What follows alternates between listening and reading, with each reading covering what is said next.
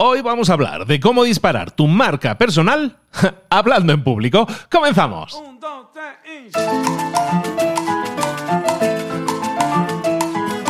Muy buenas a todos, soy Luis Ramos, esto es Tu Marca Personal, el podcast en el que te acercamos el, el maravilloso mundo de la marca personal y que, y que lo puedas implementar, que lo puedas aplicar y que puedas obtener resultados con ello. Primero, si sabes que es una marca personal y si no, te vamos a explicar y ahí tienes muchos episodios en los que yo creo que vas a decodificar lo que es una marca personal.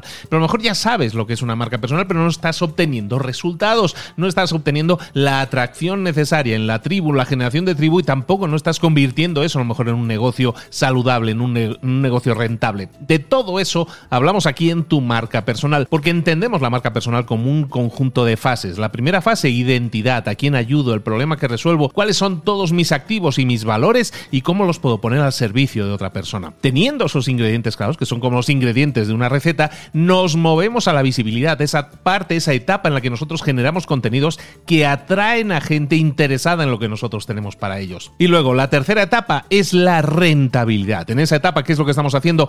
Generar productos y servicios que necesitan esas personas que hemos atraído con la visibilidad, generar productos y servicios que de verdad les funcionen, que les sirvan, que les generen un resultado transformador, que haya un antes y un después después de haber utilizado tus productos o servicios. Todo eso es un overview súper rápido de lo que es nuestra marca personal, lo que es tu marca personal. Entonces, si no estás obteniendo resultados, si eso te preocupa porque dices, yo estoy invirtiendo tiempo, dinero, energía en ello, yo creo que vale la pena desarrollar tu marca personal y escucharte estos episodios, como por ejemplo los que estamos haciendo los martes. Hemos creado una serie que se llama así, Dispara tu marca personal. Y en esta serie todos los martes te estamos trayendo claves, estrategias, tácticas, cosas que tú puedes aplicar para ayudar a desarrollar, a disparar tu marca personal. Pero recuerda, tenemos una tribu también, un montón de gente que ya forma parte de esa tribu, miles y miles de personas que puedes encontrar y te puedes unir a ellos si te das de alta en la página librosparaemprendedores.net barra TMP, librosparaemprendedores.net barra TMP. TMP, las iniciales de tu marca personal. Ahora sí, comenzamos a disparar más tu marca personal. Todavía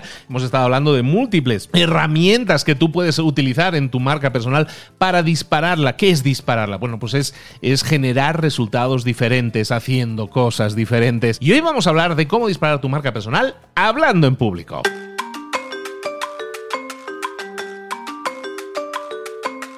Hay dos grandes miedos que tiene la gente en este mundo, en este planeta de nuestro, eh, que son dos miedos muy grandes y que para mucha gente son realmente problemáticos y le hacen sudar frío. El miedo a la muerte, primer gran miedo de la humanidad, y segundo gran miedo de la humanidad, hablar en público.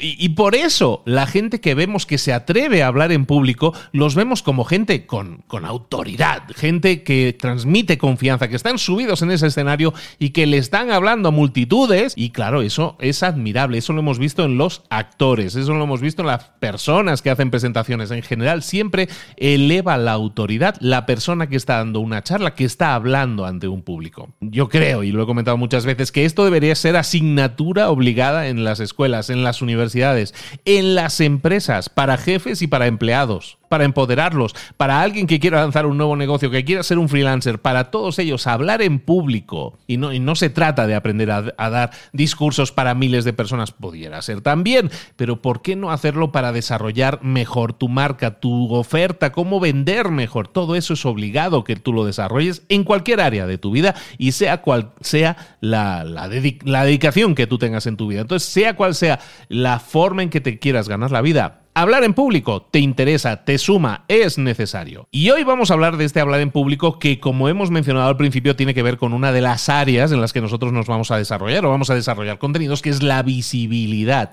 Hablar en público es parte de la visibilidad, es una herramienta. Entendámoslo así, no es un objetivo en sí mismo, sino que es una herramienta que dentro de la visibilidad nos va a ayudar. Y ojo, ya sabemos que con esto de la pandemia y todos estos virus, eh, esto de hablar en público y tener a la gente tan cerca, se, mm, ya se ha hecho un poco más raro, ya no se hace tanto, pero se va a volver a hacer y mientras tanto lo que hemos, lo que hemos encontrado es el reino del Zoom, ¿no? Eh, los lives, los eventos virtuales, eh, las, los lives en Instagram, todo eso también es hablar en público y utilizan las mismas técnicas y las mismas estrategias que tú debes saber. Entonces, si quieres hacer un live y quieres hablar en público y quieres conectar con la gente, aunque sea de forma virtual, debes saber hablar en público. Fíjate una cosa, hay gente que gana muchísimo dinero. Y recuerda, no va a ser este el objetivo, pero hay gente que gana muchísimo dinero por dar una charla y estamos hablando de miles y miles de dólares. Por ejemplo, la mayoría de gente que conozco que se dedican al tema de ser speaker, de dar charlas, cobran un promedio de 3.000 a 5.000 dólares o 3.000 a 5.000 euros, depende del país. Y eso es una buena cantidad de dinero teniendo en cuenta que vas a estar ocupando una hora y media de tu vida. Bueno, a lo mejor tuviste que hacer un desplazamiento, ponle que hayas dedicado un día de tu vida hacer esa charla y que te hayan pagado de 3.000 a 5.000 dólares, oye, no es una mala paga. Hay días que gano menos, como decía aquel. Pero eso no es así solo en, en, este país, es en todos los países. Yo vivo en México, pero en México se pagan esas cantidades, sí. En Colombia se pagan esas cantidades y me consta, sí. En España me consta que se pagan esas cantidades también y por supuesto en Estados Unidos, el reino en el que aquí la gente gana muchísimo dinero con eso, efectivamente de, hecho, en Estados Unidos, el mínimo exigible en una charla es, es 5 mil dólares. Y eso es así comprobado. ¿eh? O sea, tengo amigos que viven en Estados Unidos y dicen, yo me dedico a dar charlas y si pido menos de 5 mil dólares no me toman en serio. Es decir, para que te tomen en serio en Estados Unidos tienes que cobrar al menos 5 mil dólares. No está mal la cosa, ¿no? Bueno, entiende que el dinero que ganes con esto no va a ser nuestra meta. Entiende que hablar en público es una herramienta. Entonces, ¿tenemos que comenzar a desarrollar esa herramienta? Sí, tenemos que hacerlo, pero tenemos que empezar a practicar. Y practicar muchas veces nos cuesta porque dices, yo quiero hablar en público, pero es que no, encuentro público con el que hablar. Entonces ahí es donde tenemos que empezar a entender que cuando no eres conocido, cuando no tienes una marca personal sólida y desarrollada, es muy difícil que te inviten a hablar en público. Es normal que no te inviten a hablar en público porque no te conocen. Entonces, ¿por qué arriesgarse con alguien que es desconocido? Por muy bueno que pudiera ser tu contenido. Por eso es tan importante desarrollar una marca personal y también en el entorno de hablar en público. Por lo tanto, lo que vamos a hacer es buscar eh, lo primero, audiencias. ¿Dónde vamos a encontrar esas audiencias? Pues muchas veces las encuentras más cerca de lo que te parece. En tu misma ciudad normalmente vas a ver que hay una serie de eventos, congresos y, lo que vas a hacer es contactarlos y ofrecerte a hacerlo, a dar una charla gratis. El objetivo ahora es practicar. Si nosotros queremos desarrollar nuestra efectividad hablando en público, es necesario que nos expongamos, que hablemos en público. Entonces necesitamos practicar. Nadie te va a pagar 5 mil dólares si no eres conocido, si no tienes un posicionamiento adecuado. Y fíjate que hay muchas charlas que se hacen en el mundo, que son charlas TED, por ejemplo, que no te pagan, nunca te van a pagar por una charla TED, pero sin embargo generan un grandísimo estatus. Esas cantidades, como te digo, se pagan en en muchísimos países, de los que yo conozco, en todos los países que yo conozco latinoamericanos y en Estados Unidos, se pagan esas cantidades. Entonces, aunque no te paguen directamente por la charla, si tú puedes practicar, ya es una ganancia. Si tú puedes, además de practicar, a lo mejor tienes un producto, un servicio un libro, entonces eh, también puedes poner ahí tu mesita en la entrada y decirle a la gente durante la charla, por cierto, acabo de publicar un libro, ahí en la entrada tenéis el libro y bueno, yo ahora acabando la charla voy a estar ahí los próximos 10 minutos o 15 minutos dedicando copias del libro y pues si os ha gustado este tema, en el libro lo estamos desarrollando y lo estamos expandiendo muchísimo más. Entonces con eso, aunque no te hubieran pagado la charla, pues a lo mejor vendes libros y recordemos que vender libros también es necesario si tienes el libro, o sea, si has escrito un libro, también, tiene también debería tener interés en que se venda y los libros solos no se venden, pero en una charla en la que te has expuesto delante de 100, 200, 300 personas, por lo mejor tiene mucho sentido que ofrezcas ese libro, que aparte lo dedicas y es como un bonus, es como una ampliación de una charla, esperemos que haya sido brillante. ¿Vale? Entonces, ¿qué es lo que vamos a hacer? Primero, paso uno, vamos a desarrollar un discurso único. Si no tienes una charla ahora mismo creada, tienes que crear esa charla. Entonces vamos a trabajar en crear esa charla. Una charla que sea capaz de desarrollar tu marca, que esté enfocada en otras personas, en ayudar a generar un resultado a otras personas, potente. Y la estructura de, de esa charla tiene que generar esperanza y también que le diga pasos a que la gente pueda ejecutar para conseguir ese resultado. La mayoría de speakers, la mayoría de personas que se dedican a dar discursos, no tienen más de un discurso por año. ¿Esto qué quiere decir? Que, no te pienses que tienes que crear un catálogo de 800 discursos, o 800, quien dice 800 dice 12, o 14, o 7 discursos diferentes. No es necesario. No necesitas ese muestrario. Lo único que necesitas es uno y bueno. Si ese discurso funciona, yo conozco gente que lleva años, lleva cuatro años haciendo el mismo discurso y funciona, sigue funcionando. De hecho, funciona cada vez mejor. ¿Por qué? Porque si yo tengo ese discurso ya generado, ya claro, me permito enfocarme solo en ese contenido y hacerlo mejor, perfeccionarlo, crear un discurso perfecto. Entonces es importante que tengas ese discurso único y que no te centres en una vez lo tengo redactado, me pongo a crear el siguiente. No, vamos a especializarnos, a ser los mejores dando ese discurso, vamos a practicar, practicar y practicar, ¿vale? Y lo que vamos a hacer también, eso sí, son diseñar mi discurso en dosis diferentes. ¿Y qué quiero decir con las dosis? En tiempos diferentes. Por ejemplo, vas a diseñar tu discurso para poderse dar en 10 minutos, por ejemplo. ¿Y para qué te sirve eso? Para una entrevista. Imagínate que muchas veces te entrevistan a pie de calle o donde sea, si, si ya tienes un cierto estatus, ¿y qué vas a hacer en esa entrevista? Pues vas a intentar mm, vender tu idea, ¿no? Transmitir tu conocimiento. ¿Y cómo lo vas a hacer? A través de ese discurso que a lo mejor ya lo tienes preparado y que a lo mejor en 5 a 10 minutos, pues es un discurso perfecto para una entrevista. Evidentemente no lo vas a dar como un discurso, pero ya teniendo clara la estructura, los pasos, lo que vas a decir en ese discurso, si alguien te hace una entrevista, es muy fácil que lo puedas colar como esa estructura y, además te vas a ver con una seguridad increíble, porque vas a decirlo todo de carrerilla porque lo vas a haber practicado. Es decir, vamos a tener una dosis de nuestro de 10 minutos, que nos puede servir, por ejemplo, para entrevistas. Vamos a tener una dosis de mi discurso de 15 a 20 minutos, estilo TED, estilo charla TED. ¿Por qué? Porque hay muchos eventos que son de ese perfil, charlas de máximo 15 a 20 minutos. Y entonces, si tú tienes esa charla preparada de 15 a 20 minutos, pues puedes quedar como Dios, porque tienes ahí una charla con una estructura perfecta que la gente va a agradecer, porque dices, vale, la ha diseñado perfectamente, cuadra perfectamente y da todos los datos que necesita el público tener y lo hace en esa estructura de 15 a 20 minutos. Entonces hablamos de dosis diferentes. Un discurso de 5 a 10 minutos, un discurso de 15 a 20 minutos, acabamos de decir. Prepara también el discurso principal, el que más veces más a decir, que es el discurso de 45 a 60 minutos. Incluso podríamos tener una variedad, una variación ahí que fuera el de hora y media, ¿no? De 45 a 90 minutos. Pero normalmente, una charla, evento, los discursos son de 45 a 60 minutos, tres cuartos de hora a una hora. Entonces, si tú preparas ese discurso, ese discurso va a ser el que vas a dar más veces. El discurso que te da tiempo en una hora, te da tiempo a explayarte y explicarlo bien y en detalle y con ejemplos. Es decir, crear un gran discurso. En esa versión de 45 o 60 minutos probablemente sea la versión que más veces vas a utilizar. Pero no te quedes ahí.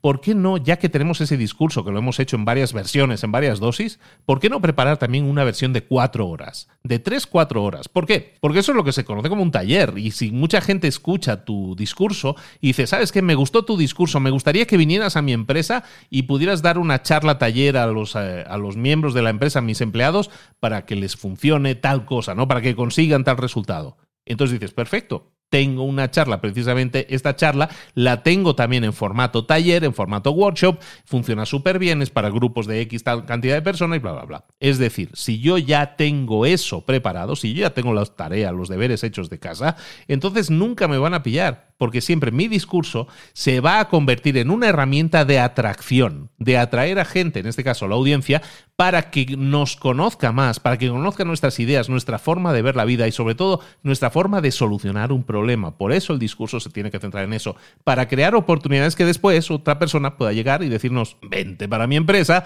a dar esa charla, ese taller.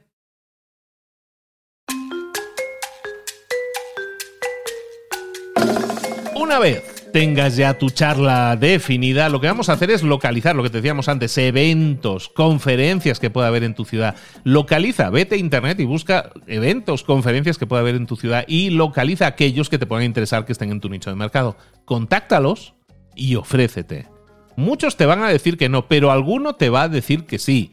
Y entonces imagínate que tú localizaras en este próximo año, en estos próximos 12 meses, a lo mejor, no sé, 50 eventos 50 conferencias que pudieran tener lugar en tu ciudad. A lo mejor de las que están programadas, que hay muchas que se programan con menos antelación.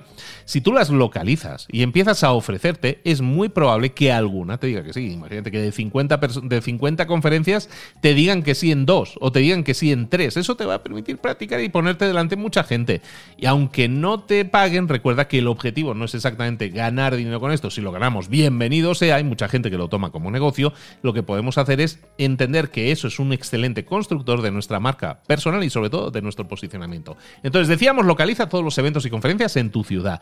Ahora, una vez lo hayas hecho, haz lo mismo con tu país. No tenemos que buscar, decir, ostras, voy a buscar si hay una conferencia en Australia y tal. Bueno, si tú no, si no vives en Australia, pues no tiene tanto sentido, pero ¿por qué no buscar, si tú vives en Colombia, si tú vives en Ecuador, si tú vives en Argentina, buscar también eventos en, a nivel país? Y hay muchísimos más. Si decíamos en el ejemplo 50 conferencias que pueda haber en tu ciudad, yo estoy convencido que es fácilmente identificable que en un país de determinado tamaño es más probable que haya pues 200, 300, 500 conferencias o eventos a los que tú podrías ofrecerte. Claro que es trabajo ofrecerte, claro que hay que enviar 500 mails. Envíalos porque recuerda, si esto se convierte luego en tu profesión, las conferencias pagadas necesitan de speakers con experiencia gánate esa experiencia y vas a ver cómo siempre decimos, ¿no? Al final la última fase siempre es la rentabilidad. La rentabilidad es donde recuperamos toda esta inversión que estamos haciendo primero en tiempo y en energía. Pero claro, esto nos lleva a un último punto que vamos a tratar hoy aquí, que es qué pasa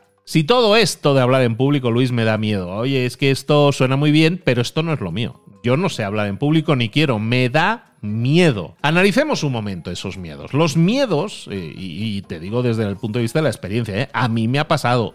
De hecho, a mí me sigue pasando.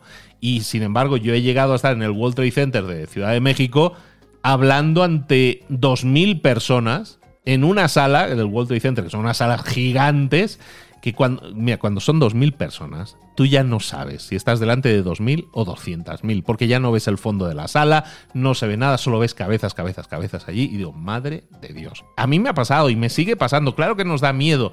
Podemos tener dos tipos de miedo, básicamente, yo entiendo. ¿eh? Uno es el miedo escénico, ¿vale? El miedo escénico es miedo a salir a escena, miedo a salir al escenario. Y me da miedo, me da inseguridades, y ese es uno de los grandes miedos que decíamos. Pero también pudiera ser que tengas miedo a hacer el ridículo, es decir, miedo a quedar mal y que la gente se ría de mí, o peor todavía, quede indiferente. Entonces, está bien y es real que esos dos miedos puedan existir, tienes que identificarlos y trabajar para solucionarlos. Si tienes miedo escénico, quizás no hayas practicado, no hayas preparado lo suficiente. Entonces, ¿qué tienes que hacer? Generar una mecánica de tu presentación. ¿Qué es eso? Pues básicamente que tienes que actuar paso a paso, palabra a palabra, gesto a gesto, todo lo que vas a hacer en tu, en tu charla. Vas a grabarte, vas a mirarte al espejo mientras lo haces, vas a practicar que cosas, hay cosas que nosotros damos por supuesto, como los humoristas, por ejemplo. Vemos a un humorista que se pone delante de un escenario con un micrófono, empieza a explicar las cosas y no nos damos cuenta de que esa persona, cuando ha llegado delante de nosotros, ha estado antes practicando durante 12 meses, construyendo ese discurso durante 12 meses, probando chistes que no funcionan hasta encontrar aquellos que sí funcionan. Eso es generar una mecánica. Entonces, cuando tú generas una mecánica, cuando tú empiezas a mecanizar, a sistematizar lo que estás haciendo, eso son horas de vuelo que le tienes que dedicar. Yo recuerdo que hice la charla TED y esta charla TED, alguna vez ya lo he comentado, estuve practicándola durante prácticamente mes a mes y medio. Imagínate cada día 7, 10, 15 veces practicando, practicando, practicando. ¿Me quedó perfecta? Para nada. Aún así me puse nervioso. El miedo escénico no se va a eliminar, pero sí tengo la seguridad cuando me subo al escenario de que sé lo que tengo que decir, de que sé cómo lo voy a decir, de que sé cuál es la intención de cada frase, porque lo he preparado, lo he entrenado. Eso te va a quitar muchísimo miedo porque vas a ser mucho más preciso y mucho más coherente. Eso sí, nunca si llevas apoyo, eh, apoyos visuales, PowerPoints y compañía, no estés nunca girado hacia la pantalla buscando el texto y leyéndolo porque así no te vas a poner tan nervioso porque estás leyendo algo. La gente no ha venido ahí a escucharte leer, ha venido a escucharte es importante que si tienes miedo escénico lo practiques, mentalices todo lo que tienes que hacer, lo eh, ahora sí crees una mecánica, lo mecanices y eso te permita, oye, vencer un poco esos miedos que no los vas a eliminar. Recuerda que simplemente vas a ir con más seguridad. El segundo miedo que te decía es el miedo a hacer el ridículo, ¿no? El miedo a hacer el ridículo es decir, no quedo bien o he generado indiferencia. ¿Por qué sucede eso? Eso sucede porque la gente, de nuevo, no sabemos preparar discursos. No tenemos una estructura de cuál es el discurso que funciona. ¿Cómo se da una entrada? ¿Cómo se da una salida? Y como no sabemos, lo hacemos fatal. Ahí os recomiendo el, trabajo de una grandísima amiga mía que se llama Mónica Galán Bravo. Mónica Galán tiene un libro que se llama El Método Bravo. Ese método es un método que yo recomiendo y que yo practico cada vez que tengo que hacer un evento, charla en público, y es validar contra el método Bravo que mi discurso realmente es potente, funciona, que conecta, ya que yo no he nacido para estar en el escenario, que no es mi principal ambiente, necesito de apoyarme de las mejores herramientas. Y en ese caso, el libro, el método Bravo, que te recomiendo altamente, siempre lo recomiendo, siempre lo voy a recomendar, de Mónica Galán, te va a servir muchísimo para desarrollar una estructura, una estrategia que haga que tu discurso sea memorable. Y entonces, si tienes miedo a hacer el ridículo, teniendo un discurso estructurado va a ser mucho más difícil que, cometas un ridículo. Y si además tenías miedo escénico y lo has practicado y generado una mecánica, es muy probable que entonces soluciones ese problema. El miedo no se elimina, pero se puede controlar y eso es lo que busco que consigas. También, si no has podido practicar eh, porque no has conseguido eventos o lo que fuera, yo te diría que hicieras lives. Lives en Instagram, lives en YouTube. Durante estos últimos meses, años ya, se ha hecho muchísimo ¿Pero por qué? Porque mucha gente está practicando lo de hablar en público. Hazlo tú también. El hecho de que cuando tú te conectes y empieces a dar tu charla, se conecte gente, se conecte gente que se conecta a ver, ¿eh? y dices, mira, hay un contador cuando te estás haciendo un live en el que te dice cuánta gente hay conectada. Y oye, de verdad que da un cosquilleo cuando ves el número que va aumentando, te echan corazoncitos y todo esto. Eh, ves que la gente interacciona. Entonces, ese mismo cosquilleo que sientes cuando haces un live en, en Instagram, por ejemplo, es el mismo cosquilleo que vas a sentir cuando estés hablando en público desde un escenario. Por lo tanto, si lo haces con asiduidad, vas a notar que ese cosquilleo no es que disminuya o desaparezca, sino que lo puedes controlar. ¿Por qué? Porque te vas a acostumbrar a sentirlo. No va a ser una sensación nueva, sino que ya la sientes. Esto es un juego de equilibrios. ¿Qué estamos equilibrando aquí? nuestra confianza y nuestros nervios. La confianza nunca va a ganar a los nervios, los nervios nunca van a ganar a la confianza. Vamos a buscar ese equilibrio. Y si tú puedes enfrentarte al público con confianza y nervios, con las dos cosas, eso va a ser brutal porque vas a crear, vas a estar con la adrenalina puesta a tope por los nervios, pero también con la confianza de quien ha practicado mucho y sabe que está ante una audiencia que se va a beneficiar de ese material que tú le estás dando. Esto es clave dentro de una marca personal, sin duda. Es clave, como decíamos en la vida, para toda persona, todo hijo de vecino, sin duda. Pero si quieres generar una marca personal, tienes que hablar en público, tienes que saber hablar en público, con aplomo, con seguridad, y eso te va a aumentar muchísimo la percepción de que eres una autoridad es una de las cosas, si tú ves a alguien que habla con autoridad desde un escenario y habla desde una temática con autoridad, tú te lo crees inmediatamente, conectas con esa persona y ganas esa autoridad, ese respeto. Vamos a desarrollar nuestra marca personal, sobre todo la visibilidad de nuestra marca y sobre todo la visibilidad de nuestra autoridad, creando algo que sea un discurso que conecte con la gente, porque es uno de los grandes favores que le puedes hacer a tu marca en esta fase de visibilidad. Y lleguemos al final. Recuerda que tu marca personal se compone de muchos distintos sabores. En esta serie de Dispara tu marca personal estamos viendo todos esos sabores, porque tú te puedes especializar en hablar en público a lo mejor, o tú te puedes eh, especializar en escribir un libro o en un podcast, ¿no? Todos son herramientas que funcionan para disparar tu marca personal y funcionan muy bien, ¿no? Pero puedes enfocarte solo en uno de esos sabores, pero ¿qué sucede si complementas tus herramientas unas con otras? No solo disparas tu marca personal con un podcast, sino también hablando en público, sino también escribiendo un libro, si lo que haces es tomar todas estas herramientas y poco a poco vas construyendo tu marca y utilizando, complementando varias de ellas, el crecimiento que va a experimentar tu marca, tu posicionamiento percibido como experto va a ser exponencial. Por lo tanto, no exageremos nada cuando digamos que la marca personal hablando en público es una de las grandes herramientas de tu posicionamiento y la deberías estar desarrollando, sí o sí. Soy Luis Ramos, esto es tu marca personal, te espero esta misma semana con un nuevo episodio en el que vamos a seguir hablando de herramientas, tácticas, estrategias y todo lo que necesitas para desarrollar tu marca personal. Un abrazo grande, hasta luego.